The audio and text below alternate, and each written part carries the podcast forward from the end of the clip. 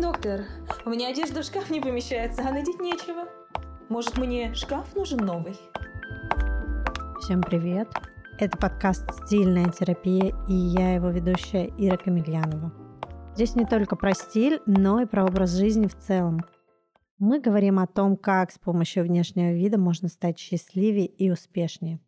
Напоминаю, что я эксперт, который употребляет в своей речи ненормативную лексику, поэтому с детьми этот подкаст лучше не слушать. Наденьте наушники и погнали.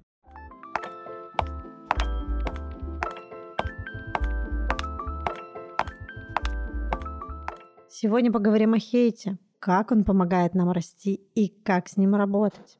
Многих он пугает, доводит до слез и даже может довести до того, что человек перестанет заниматься своим любимым делом.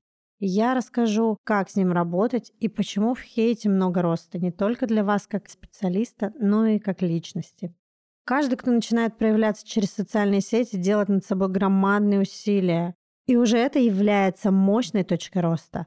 Конечно же, первый поребрик, на котором мы спотыкаемся, это наши читатели.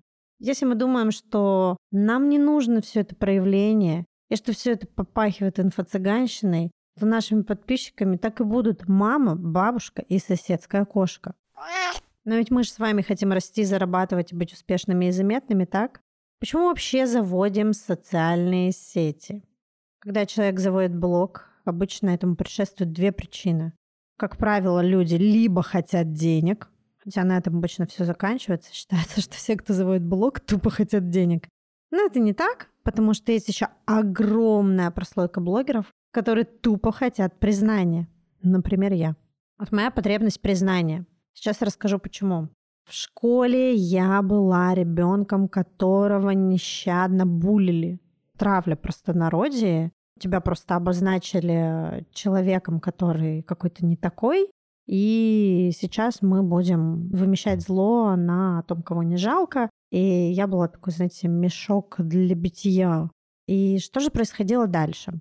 Я понимала, что мне совершенно никак не купить хорошее расположение вот этих лучших девочек класса. Произошла такая ситуация, когда мне подарили на 8 марта лак оттенка мокрый асфальт. Он был тогда очень модный. Я принесла его в школу показать одной из приятельниц.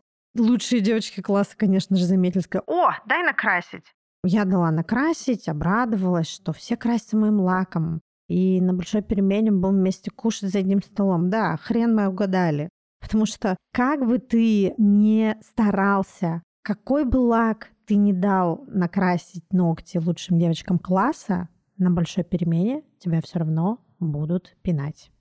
В итоге я поняла, что что бы ты ни делал, ты все равно останешься плохим, и никак ты не заработаешь это расположение, если тебя уже выбрали вот такой фигурой для битья. И знаете что?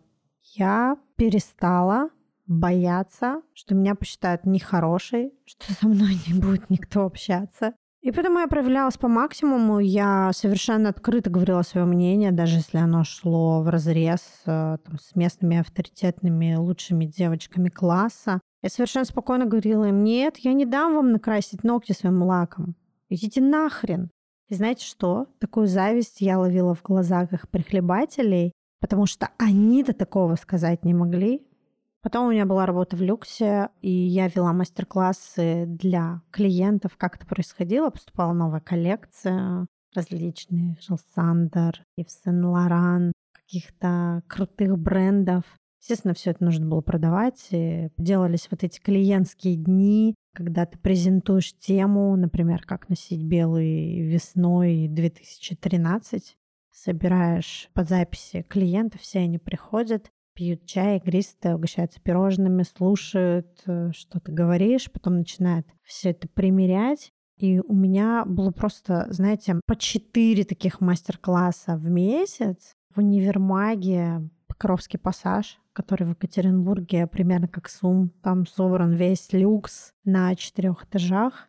И вот у меня таких мастер-классов было по четыре в месяц, потому что никто, кроме меня, не хотел их вести. У всех была своя работа, а мне было так интересно. И именно тогда, до ведения всех социальных сетей, и началось мое проявление в мир, потому что девчонки Байера, они говорили, блин, у нас своя работа, мы должны писать заказы, нам вообще некогда, почему нам вменяют это в обязанность? Я говорила, слушайте, так давайте я буду вести. И мне так нравилось. Мне так нравилось, что меня слушают, что мне задают вопросы по моей экспертной деятельности. Мне нравилось, что мне внимают и спрашивают совета. Все это подготовило и закалило меня к появлению хейтеров в Инстаграме. Каждый день, разбирая директ, я читаю по несколько сообщений от абсолютно незнакомых мне людей о том, что я жирная, страшная, тупая, у меня длинный нос, у меня пигментные пятна, я много матерюсь и вообще матерюсь, как девушка может материться. Раньше, конечно же, меня это расстраивало, но сейчас что я делаю? Я просто шлю их нахер и блокирую. Мне не интересно даже тратить о них энергию, потому что для чего мне мнение людей, которые для меня не авторитет, которых я даже не знаю. Вообще, вы знаете, в интернете нет вот этих вот э, границ личных, э, потому что ты не видишь дистанции. То есть в жизни ты видишь вот эту вот э, личную дистанцию, которую не стоит рвать социально полтора метра, да? То есть если ты заходишь э, в поле полтора метра к человеку, то уже воспринимается мозгом как угроза.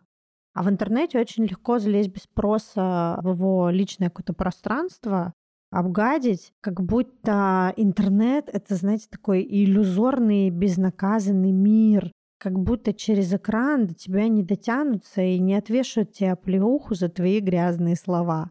Но это абсолютно не так. Мы живем в мире цифровых технологий, и если вы посмотрите короткометражку «Хейт» по сценарию Цыпкина с Толстогановой, то вы поймете, что найти можно абсолютно любого человека, даже по фотографии. Так что будьте очень аккуратны с оскорблением людей в социальных сетях. Это как минимум незаконно. Мои социальные сети и подкаст 18+, о чем я предупредила вас в самом начале выпуска. Но почему-то люди остро воспринимают мат и не могут его слушать. Почему так происходит? Вообще сегодня читала статью о возникновении мата. И одна из теорий, которая не подтвердилась, к сожалению, это то, что мат завезли во время татаро-монгольского ига татары.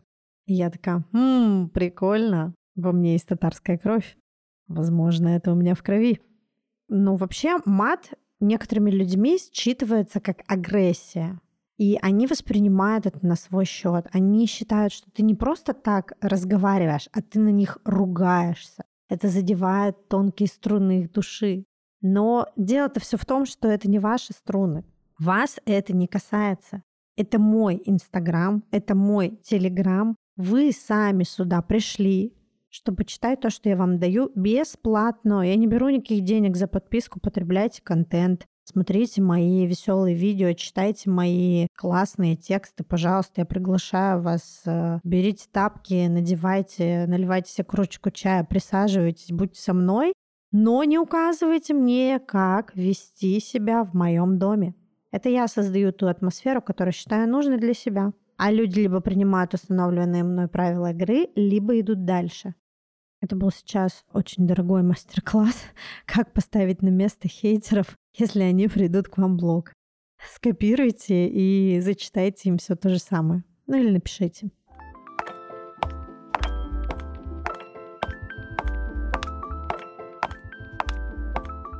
К чему я говорю все это? К тому, чтобы вы выстраивали свои личные границы. Вопреки всеобщему мнению, ваши личные границы начинаются там, где вы скажете. И когда вы говорите человеку, так, все, стоп, со мной так нельзя, как только вы начали чувствовать дискомфорт, вы это говорите, и человек, соответственно, понимает, что он делает вам неприятно. Он видит ваши границы. Если это начинает его бесить, и он продолжает вам говорить какие-то вещи, которые вам неприятны, поймите, что он просто вас провоцирует все его недовольство жизнью, реакция на критику, подстраивание под другим — это все из-за того, что у вас нет личных границ. Даже в блоге вы показываете, как с вами можно, а как нельзя. У меня тут же, знаете, когда я создавала highlights э, границы, он есть у меня в Инстаграме, вы можете зайти посмотреть. Регулярно, когда я говорю, что мне не нужны советы, Я ничего не продаю, просто хвастаюсь. Я не рассказываю, как нужно правильно питаться. Я просто показываю свой путь. Мне не нужны чужие советы, не нужны. Регулярно приходят люди, которые спрашивают, а как же конструктивная критика? Как отличить конструктивную критику от деструктивной? Конструктивная критика — это та, которую вы попросили. Вы написали в сторис, в посте, где угодно, в прямом эфире, в рилсе, ребят, дайте обратную связь. И вот она пошла, конструктивная критика. И тогда вы готовы выслушать, проанализировать и ответить комментатору. Все остальное — это просто высер. На него не нужно отвечать. Ее не нужно примерять на себя, и из-за него ни в коем случае не нужно впадать в хандру. Парадокс в том, что когда вы просите конструктивную критику, Люди обычно не пишут вам конструктивную критику. Они говорят, да как, что, все норм. А вот когда вы не просите, они готовы вам накидать полную панамку. Меня спросили недавно, а что если ты увидишь, что у девушки на тусовке откровенно плохой комплект? Например, джинсы врезались, пипу, пиджак мал, цветовая гамма вообще не та, все не актуально. Ты об этом скажешь? Ну, конечно же, блядь, нет. Зачем мне это делать? Как минимум, зачем мне портить человеку настроение? И даже если он спросит сам, скажет, Ир, что думаешь? Я, во-первых, поинтересуюсь контрольно в голову, ты точно хочешь это слышать? И когда он скажет, да, я точно хочу это слышать, я по методике бутерброда сначала похвалю, что мне нравится в его комплекте. Как правило, всегда есть что-то красивое, даже если он там супер неактуальный. Всегда можно что-то найти. Потом уже скажу о том, что не так и что можно исправить. У меня был момент, когда одна девушка в соцсетях просто вообще даже не подписчица написала мне в директ, потому что комментарии у меня предусмотрительно запрещены для тех, кто не подписан. Она написала мне в директ «Фу, такая стрёмная». Я ей отвечаю, вы аккаунтом ошиблись, хотели подруге написать, написали мне. Она говорит, нет, я так сливаю говно на тех, кого не жалко. Это в очередной раз доказывает, что это не ты плохой, а люди плохо живут, недовольны жизнью. Люди, которые действительно жизнью довольны, они такого тебе писать не будут. Вот у меня классная жизнь, и у меня нет желания ходить и говорить людям, как они говенно выглядят и вообще, что у них плохо. У меня, наоборот, желание им помочь, но только с запросом. Нужно четко понимать, насколько ты готов быть не для всех хорошим. Это же не 100 долларов, чтобы всем нравиться. И есть такая классная фраза, которую мы с мужем вчера решили выгравировать на одном из моих стальных браслетов. Она звучит следующим образом. Делаешь — не сы, сышь — не делай. Если ты уже начал проявляться, то либо иди до конца, либо уже сиди там под одеялом и бойся. Ну и, конечно, лучше перестать сидеть на игле эмоциональных поглаживаний лучше пойти в терапию и начать взращивать себе внутреннюю опору, а прокачивать личные границы, эмоциональный интеллект. Потому что я 300 раз уже видела моменты, когда блогер такой в сердцах осветил какую-то тему, ты прямо видишь, что он высказал свое мнение, потом ему начинает кидать говна, он берет, удаляет этот пост и пишет, извините, задумался. У меня вы никогда такого не увидите. Какой бы я ни написала пост, я могу сказать, что я изменила свое мнение сегодня, написать новый пост, но старый останется, и вы всегда сможете его перечитать. Прокачивая границы эмоциональный интеллект помогает вам понять, какие эмоции вы испытываете, когда вас хейтят. Их на самом деле базовых немного. Счастье, грусть, удивление, страх и злость. И когда вы поймете, чем вас задел тот иной комментарий, вы сможете с этим проработать.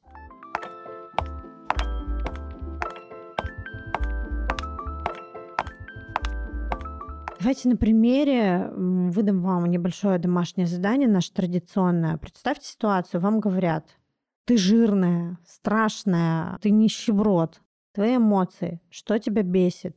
Предлагаю довести ситуацию прям до абсурда. Вот тебе говорят, ты же рабас. Ты такой, и что?